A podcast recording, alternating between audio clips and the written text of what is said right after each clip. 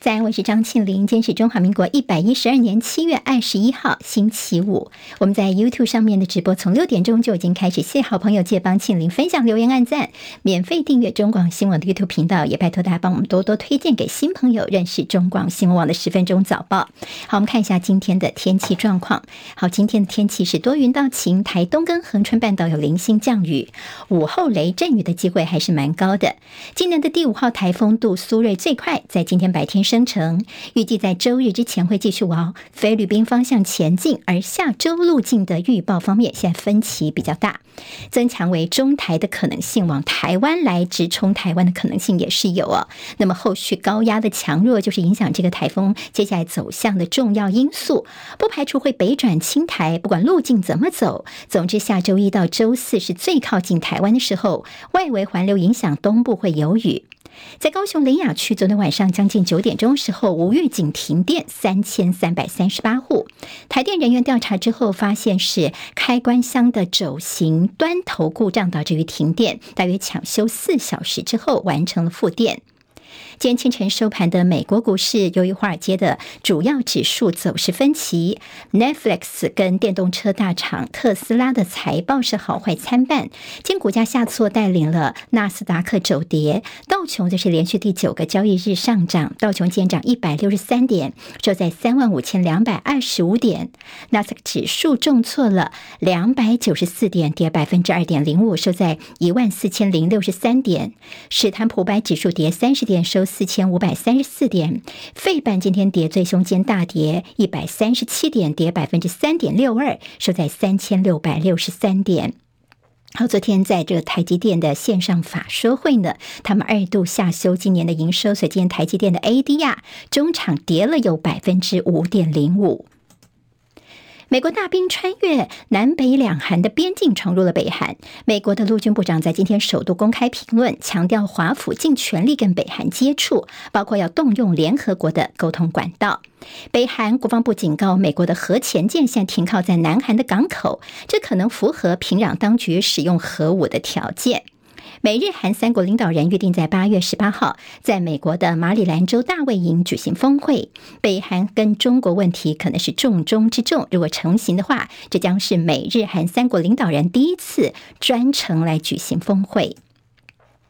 美国高层官员最近接连的访问中国大陆，共和党的众院议员们是炮声隆隆。众院中国问题委员会的主席盖拉格怒批拜登政府叫做“僵尸外交”，让接触政策起死回生。陪同布林肯访问北京的亚太驻青康达则是拒绝被贴上软弱的标签。他说：“美国绝对没有为了互动而让步。”俄罗斯以飞弹跟无人机连续三晚攻击乌克兰南部的港口城市，包括奥德萨在内，至少两人死亡。中国驻乌克兰的奥德萨领事馆有部分墙面跟窗户也受到了波及，还好没有人员受伤。瑞典焚烧可兰经事件余波荡漾，有数百人闯入瑞典驻伊拉克首都巴格达的大使馆纵火报复，而伊拉克在今天驱逐瑞典大使，并且召回驻瑞典的代办。泰国前进党党魁皮塔在争取总理之路，因为军方跟保皇派的国会议员阻挠，画下了句点。大概有近千名的泰国民众呢，是上街去抗议，不过随后是和平散去。国会在下周二十七号将再举行选举来选出泰国的总理。那么看守总理帕拉育则希望民众能够保持冷静。接下来我们进行十分钟早报新闻，用十分钟时间快速了解台湾今天的日报重点。我们今天先从财经焦点看起，两大财经报今天都关心的是台积电昨天下午的线上法说会。好，那么当然网友就说，这个法说会变成是法会了吗？台积电二度下修营收，美国厂将要延一年的时间，需求疲弱，所以 AI 强劲，可能也难以救这股价。所以魏哲家说，大概台积电的库存会调整到第四季。另外，在美国。亚利桑那州呢，这边的厂因为缺材，好，那么人才难觅的关系，所以整个产量会推迟到二零二五年。好，今天在《工商时报》头版头条破天荒这三个字，台积电二度下修财测。好，那么在全年的。整个营收目标年减幅扩大到百分之十，ADR 在开盘就大跌。那么在收盘的时候呢，我们刚刚提到了，今天的台积电的 ADR 是跌了百分之五点零五。经济日报今天头版头条同样是台积电二度下修展望。好，那么这个影响当然让大家非常的担心了。那么接下来的一些观察点，包括对台股的影响。台积电的法说会就专家说，台股恐怕是万七保卫战。好，那么再看到台指期期货也盘就开杀哦，今天可能是往万七要进行保卫了。那么分析说呢，因为台积电的展望不佳，再加上好 AI 类股的洗股呢，将会牵动今天台股的走势，这就是万七保卫战。今天有可能会看到。另外，在外销订单方面是连十黑，年减幅达到百分之二十四。好，那么拉出了悲惨的连十黑。另外，由于库存的调整慢，出口差，现在中经院的 GDP 砍到剩下百分之一点六。接下来保一恐怕都相当的挣扎。人行出招足贬人民币的汇价升破七点二。另外，黑海情势紧张，小麦跟玉米的价格最近狂飙。魁违两年，看到日本首见顺差，不过出口仍旧相当的脆弱。在经济日报今天头版当中，有台股当冲降温，量能微缩，占比下滑到百分之三十七，还记得吗？前几天这个标题还说这个当冲热到不行哦，但这几天当冲就已经降温了，最近十天来的新低。那么成交量则是大幅减到了千亿元了，减千亿元，现在大概是三千两百零四亿元。另外，台美洽签租税协定，要拼三年内达阵。好，这是今天在财经方面的焦点，我们今天全部。一口气先提供给大家。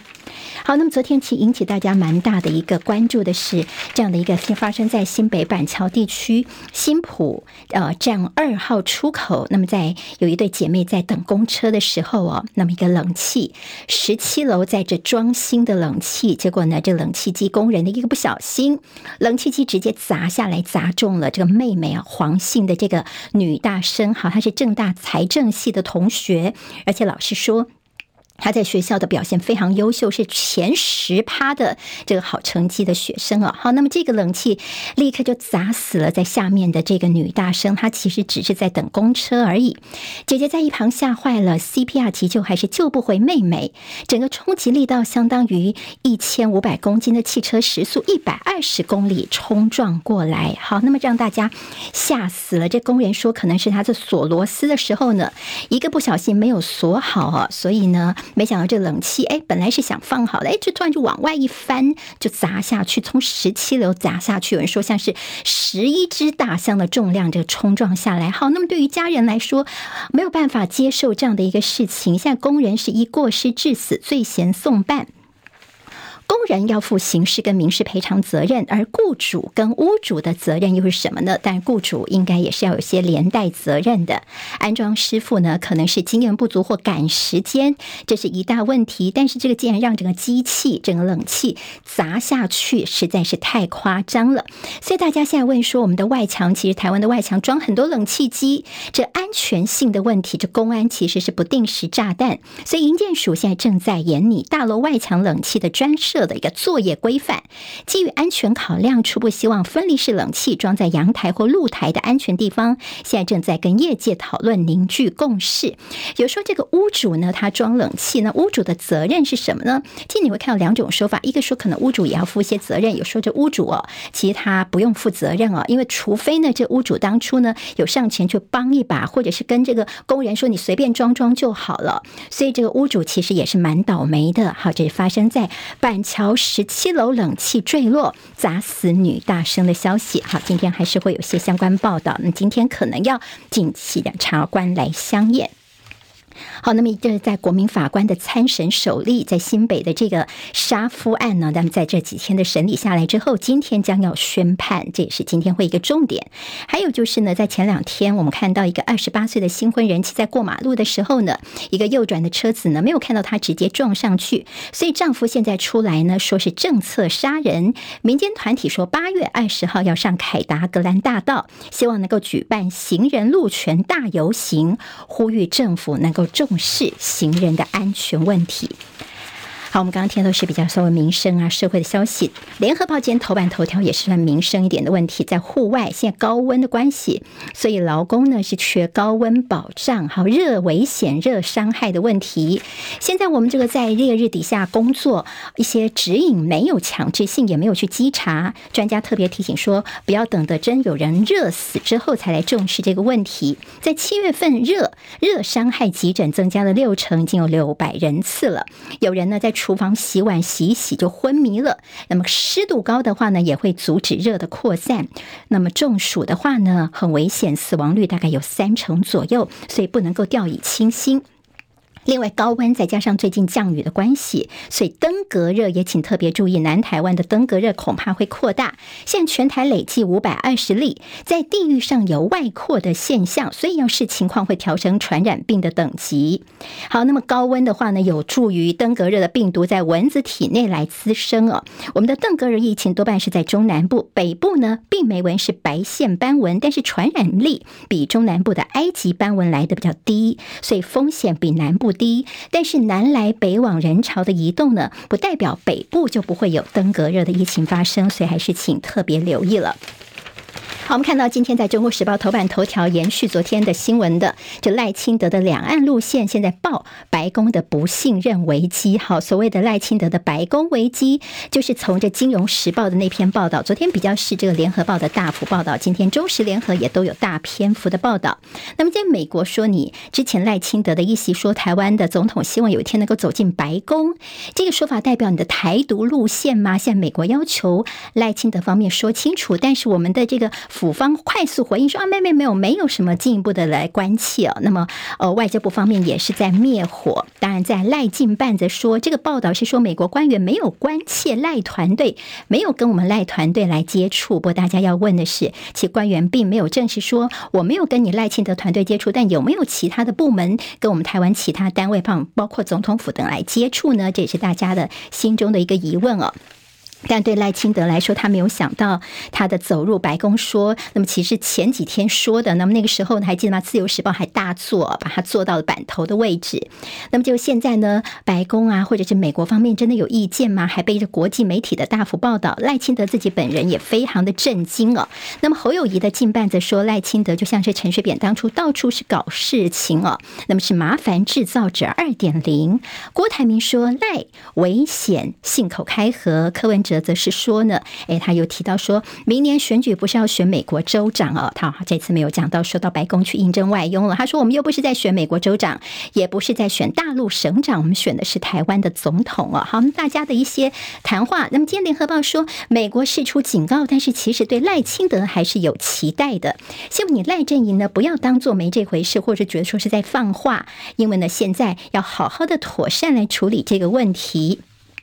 美国其实很担心台湾的大选变成一个变数，冲击到现状，像包括了赖清德的这个白宫说，或者侯友谊之前的缩短兵役到四个月，但后来又说要在两岸稳定啊，那么他还是支持一年的这个兵役的一些说法等等，其实都是让美国他们本来是说要尊重台湾大选，但现在其实是有点按捺不住了，所以才会透过像是习嘉林这样的一个重要的外国媒体呢，来呃对台湾做这样的一篇报道。那么这个事情的一些观察点还包括大陆。好，那么中共中央外事工作委员会办公室主任王毅，他其实之前已经提醒美国说呢，现在要妥善的处理黑天鹅。那么现在还有中国的大陆，呃，中国大陆驻大美驻美大使谢锋是用犀牛说，他说啊，赶快阻止赖清德访美啊，变得像一头巨大的犀牛冲向我们。好，那么这其实都是呼应的是，现在美国对于台湾现在选举要请赖清德到美国去过境这样的一个高度重视，所以赖清德到美国将会低调的过境美国，